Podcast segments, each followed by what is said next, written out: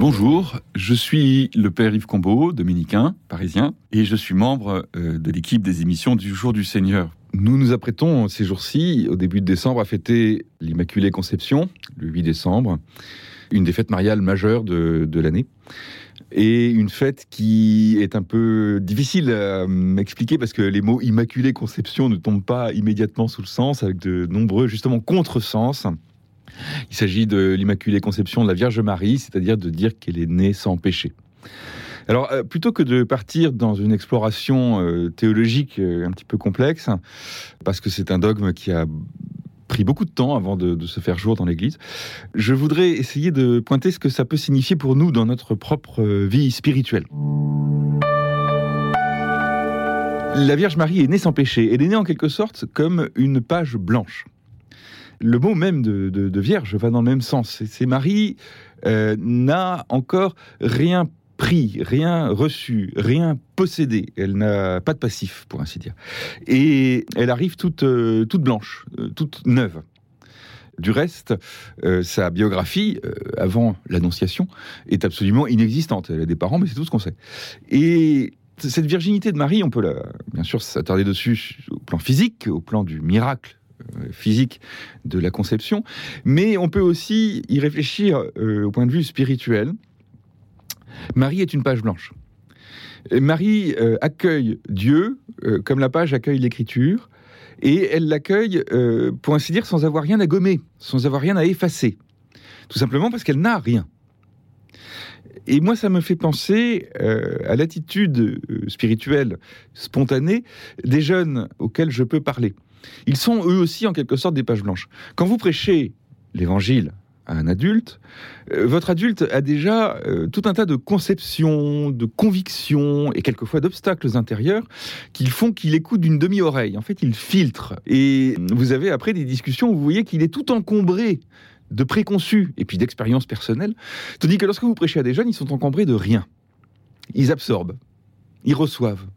Ils peuvent discuter sur le point de vue logique, mais comme ils n'ont aucune expérience personnelle, sur le fond, ils reçoivent. Ils sont littéralement vierges.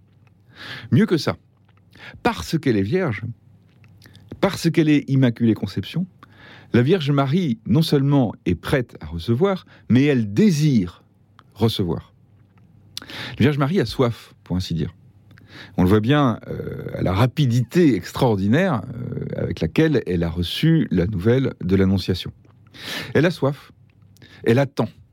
La représentation habituelle de la Vierge Marie, quand on peint les Annonciations, c'est donc une jeune femme dans son intérieur, une jeune fille dans son intérieur, euh, en train de se livrer à une tâche quelconque, quelquefois elle est en train de coudre, et on voit toujours une fenêtre ouverte sur l'extérieur, mais elle est à l'intérieur.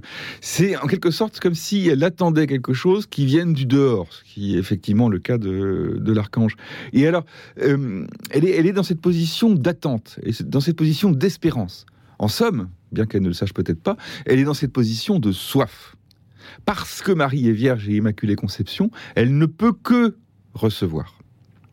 Et c'est précisément ce dont euh, nous devrions nous souvenir, parce que nous, c'est un peu le contraire. Nous sommes tellement encombrés de choses, non seulement de péchés, mais d'idéologies, d'expériences, de, de, bonnes ou mauvaises, de souvenirs, que, euh, en fait, c'est comme si nous n'avions plus soif. C'est comme si nous étions déjà pleins le Christ, lorsque dans les béatitudes, il dit heureux les pauvres en esprit, il dit exactement l'attitude de sa mère. Marie était pauvre en esprit puisqu'elle n'avait encore rien reçu. Elle était donc disponible à recevoir. Et nous sommes assez peu disponibles à recevoir. Le chrétien devrait se désencombrer, il devrait se vider de lui-même. Plus exactement, il devrait renouveler sa soif. Je reviens aux jeunes auxquels je faisais allusion euh, tout à l'heure.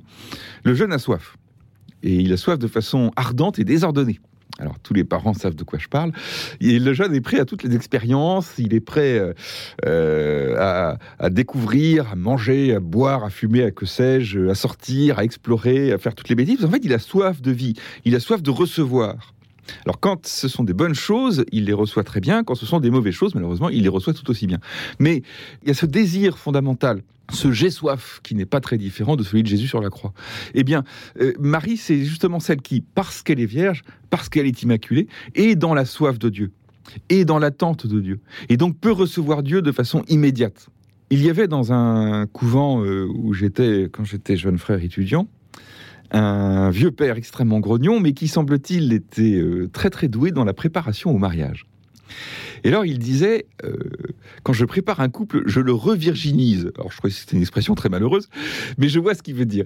Il, crée, il invitait chacun des époux à, retrouver cette soif fondamentale euh, cette page blanche fondamentale et à se laisser écrire, à se laisser façonner, à se laisser aimer par l'autre et par Dieu. Et, de revenir à cette attitude fondamentale qui est celle de la Vierge qui reçoit ce que Dieu lui donne. Il est très difficile, je vais finir cet oxygène sur l'Immaculée Conception, il est très difficile aujourd'hui de reparler de la théologie, du péché originel, et donc euh, du fait que Marie aurait été exempte du péché originel, a été exempte du péché originel. Non pas que cette théologie soit fausse, mais parce que ces termes ne correspondent, plus vraiment euh, à notre époque.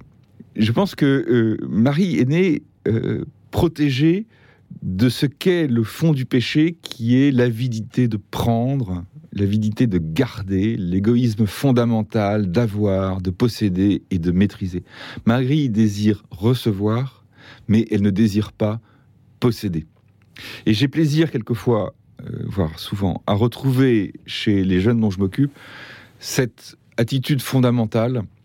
Ils sont avides de recevoir, mais il leur est indifférent de posséder. Ils sont avides d'apprendre, de découvrir, d'aimer, d'être aimés. Ils sont avides de porter la vie, euh, d'accompagner la vie, mais ils n'ont pas cette dureté des adultes qui veulent garder, contrôler, maîtriser, posséder. Pour moi, la Vierge Immaculée, c'est ça. C'est cette Vierge toute offerte, parce que justement, Vierge, c'est une Vierge qui attend et qui désire. Pour euh, conclure sur cette fête de l'Immaculée Conception, je dois faire un aveu aux auditeurs, je n'ai pas énormément de piété mariale. Après tout, chacun a ses saints préférés. Néanmoins, je vais régulièrement, rue du Bac, bien sûr, et je vais régulièrement à Lourdes, c'est normal. Et je vais régulièrement aussi euh, à Notre-Dame des Victoires, que j'aime bien parce que c'est un pèlerinage très très parisien et que je suis très très parisien, ce qui, sur Radio Notre-Dame, n'est que chose normale. Et donc, je n'ai pas énormément de piété mariale, mais j'aime bien venir vers cette Vierge Immaculée dans une attitude presque d'interrogation, presque de dénuement, euh, de dire écoutez, Marie, je mm, j'attends, j'espère, j'aimerais comprendre, j'aimerais recevoir.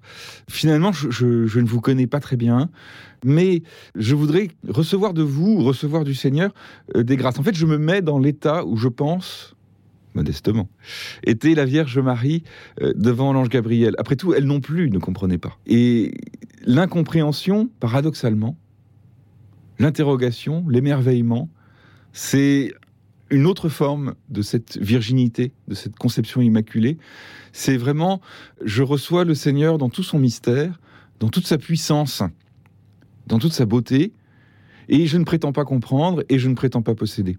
C'est donc une attitude de foi très profonde, qui est vraie aussi bien dans la vie de prière que dans la vie intellectuelle ou dans la vie affective. C'est euh, cette attente, ce désir et cette ouverture au mystère.